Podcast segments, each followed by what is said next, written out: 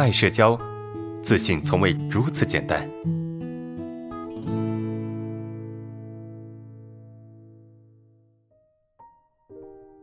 大家好，我是爱社交学员水珠，我今年三十二岁，人生即将迈入四十岁的门槛儿。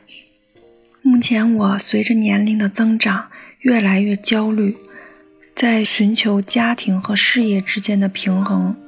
事业上，我希望能够迈向更高一层台阶。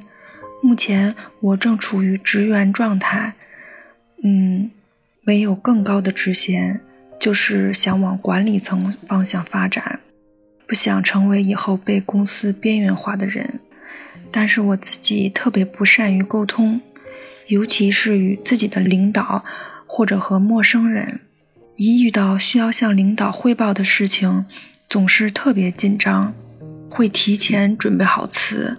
但是与领导沟通的时候，领导有的时候出其不意的提问，会让我毫无防备，提前准备好的词也都派不上用场，大脑有时候一片空白，想不到更好的应对应答之策。在部门或者正式场合做演讲之类的，就更痛苦，会紧张到说不出话，或者声音颤抖，或者语无伦次。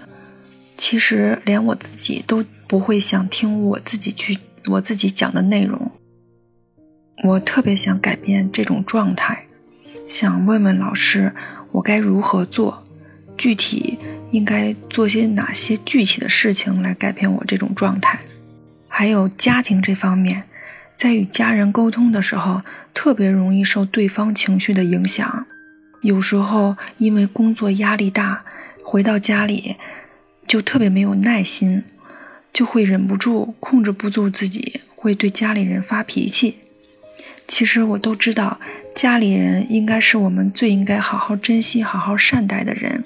但是大道理都懂，一到具体的事情的时候就忘得一干二净。现在感觉我家里的孩子脾气都有些暴躁易怒，我特别想改善自己，给孩子做个好榜样。想问一下老师，我这些问题都该怎么解决？嗯，能够让我以后的生活不因为这些沟通，因为沟通上面。嗯，产生很多不好的结果。谢谢老师。水珠，你好，我是戴安。你有提到自己在领导面前汇报工作会紧张，脑袋一片空白。出现这种状态，肯定会影响你在领导面前的表现，而你又想在公司里有更好的发展。这种情况肯定会给你的内心带来冲突，从而产生焦虑的情绪。可以思考下，领导平时对你怎么样？为什么你会有这么大的反应？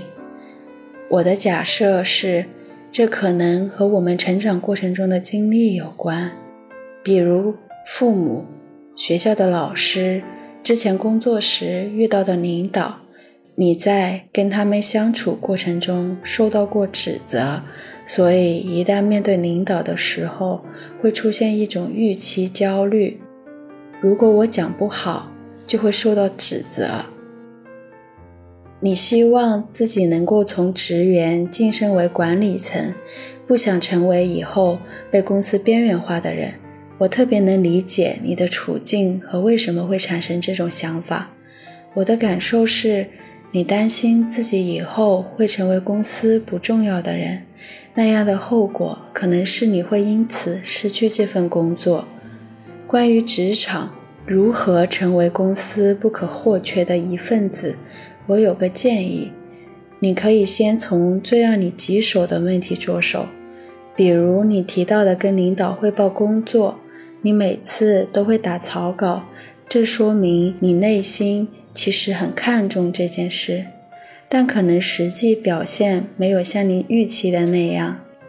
因为汇报工作的好坏，最终是由领导评估的。你可以多跟领导沟通，这样你能更好的了解领导对你汇报工作的真实看法。领导也很乐意你能跟他沟通如何提高汇报的效率，因为这样做对你们两个都有好处。在家庭这块，我能理解你在公司因为自己表现不如意而感到自责。当你回到家，再看到孩子有让自己不满意的表现，会下意识地发泄自己心中的不满。而这个时候，孩子可能成为承受我们情绪压力的容器，他为我们承担了这一部分不好的情绪。我能想象，你看到孩子也受到自己情绪的影响，变得暴躁，是有多么的懊悔。而我们想成为一个好母亲，成为孩子心中的榜样。我们的这种行为势必会在心里造成落差。想成为孩子的榜样是每个母亲的心愿。在这里，我有两个小建议。在发脾气这件事上，我们已经知道了这种行为给孩子带来的伤害。最好的办法就是先让自己停止这种行为，暂且称它为不做策略。当你下班回到家，看到孩子的一个行为让你很生气的时候，你可能会用言语攻击、指责孩子。这个时候，我们可以换一种策略，就是先让自己停一下。当你要开始发脾气的那一刻，有意识让自己停顿，然后告诉自己不要那样做。那些你本来准备说出口的话就被咽下去了。而你的孩子也不会承受这部分情绪带来的伤害。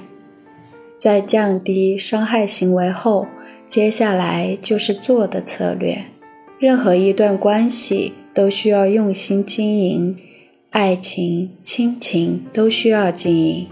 我们很多时候发脾气，不理解孩子为何这样做，是因为沟通少。只要是有心智的小孩，每个行为背后都有一个正向的动机，至少在他们的角度看来是这样的。